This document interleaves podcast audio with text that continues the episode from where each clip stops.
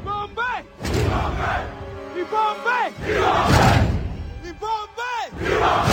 Você está ouvindo Ibambe Radio.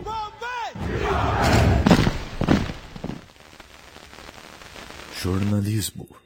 Salve pessoal, beleza? Aqui quem fala é o Marcos Morcego e você está no Ibambe Rádio. E você está agora assistindo o programa Jornal do Morcego, o seu canal de informações. Lembrando que aqui a gente sempre vai dar prioridade para pequenas mídias e principalmente mídias pretas, como Notícia Preta, Alma Preta, Mundo Negro, que são inclusive a base para o episódio de hoje. Hoje é dia 14 de julho, é dia das pessoas não binárias, e por não ter profundidade neste assunto, eu vou deixar como uma dica de algo para conhecer, para estudar, para dar uma lida então, o próprio Mundo Negro estava falando sobre isso hoje, mas diversos sites estão disponibilizando conteúdo sobre a visibilidade dos não binários. Então, é interessante sempre ganhar mais, adquirir mais um conhecimento de mundo, ainda mais quando a gente está pensando na aceitação de pessoas na nossa sociedade. Essa é a dica da semana. Também uma coisa simplesmente sensacional: um time de futebol americano chamado Redskins, que seriam peles vermelhas, que se refere justamente aos indígenas lá nos Estados Unidos, vai ter o nome alterado, porque traz esse, esse nome traz todo um massacre, traz todo uma, um, um racismo étnico-cultural, então o nome vai ser alterado. A pressão pela justiça pelo menino Miguel, lá em Pernambuco, que foi morto pela patroa, aumentou e ocorre uma pressão pela mudança da pena por um agravamento de tudo que aconteceu, reforçando a questão do abandono de capaz. A Viola Davis saiu na capa da Vanity Fair, que é uma revista, e ela traz uma frase na capa: Sinto que minha vida toda foi um protesto. A Viola Davis, uma pessoa incrível, trazendo isso numa capa de uma revista traz uma certa importância, traz uma discussão tremenda, super importante. Viviane Elias Moreira está utilizando o LinkedIn para promover negros em posição de liderança dentro de empresas. Vale a pena dar uma olhada. Se eu não me engano, foi o Mundo Negro também que publicou essa matéria. Vale a pena dar uma olhada para pegar algumas dicas, para pegar certos contatos, para saber como faz isso, porque é uma oportunidade importantíssima. De violência policial, de um modo geral, tem aumentado no país. Angra dos Reis registrou um aumento de 20% em relação ao ano passado, e só em São Paulo a gente teve um aumento que nunca tinha sido visto, é o maior número desde 2001. E isso é preocupante quando a gente já apontou no último jornal a questão das mulheres, a questão das mães, de além da, da violência doméstica, a questão das pessoas trans, além de não estarem conseguindo muitos concluir seu curso, agora a gente está tendo mais mortes do que a gente estava tendo, entre aspas, normalmente.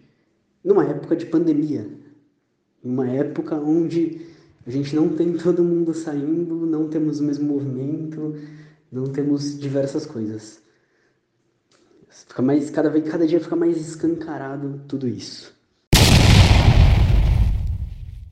E uma coisa que levou, levantou muito debate essa semana foi a mulher de 51 anos, negra, que o policial pisou em seu pescoço quando ela tentou defender um amigo dela e arrastou ela, ela acabou quebrando uma perna, teve sua costela fraturada e levanta novamente o debate de que a gente tem, colocando de uma forma esdrúxula, porque existe Existem várias contestações quanto a essa frase, mas eu vou colocar ela aqui. A gente tem um George Floyd a cada 23 minutos no Brasil. A gente pode colocar o nome de diversas pessoas. O que a gente tem que entender é que aqui no Brasil a gente tem uma pessoa negra morrendo a cada 23 minutos. E o número da, da violência policial e da violência da sociedade, da violência das instituições, está ficando cada vez mais escancarado, está ficando, ficando cada vez um número maior.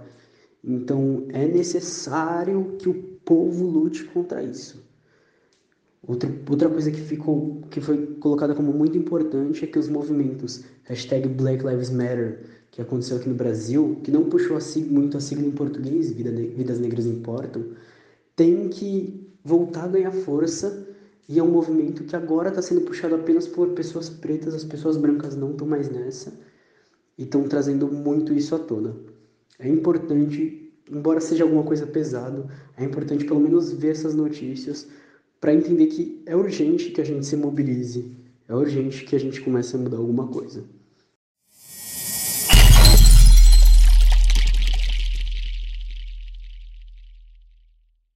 Agora, uma para suavizar as coisas. O curta Hair Love, que é amor, de, amor ao cabelo, que é um curta que traz uma família negra, que traz a questão de uma menina bem criança e o seu cabelo e toda essa questão de amor e afeto, vai virar uma série, uma mini uma série na HBO, vão ser 12 episódios e o nome vai ser Young Love. Young de, de jovem e love, e love de amor. Parece que vai, vai, bom, vai ser a mesma pegada, vai ser a mesma, as mesmas, os mesmos personagens, só que agora, além de ser só um curta, vai ser uma série, ou seja, vão ser episódios e tudo.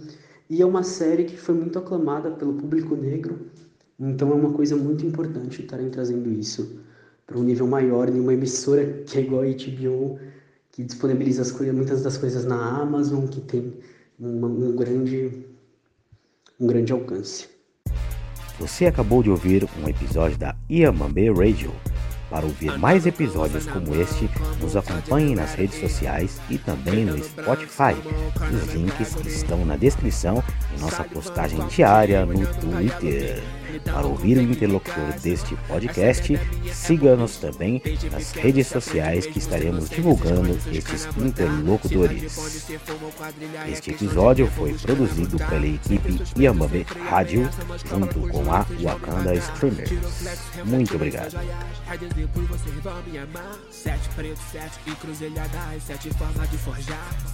Sete furos sete lambos, sete mães que vão chorar. São sete pretos, sete encruzilhadas, sete formas de hypar.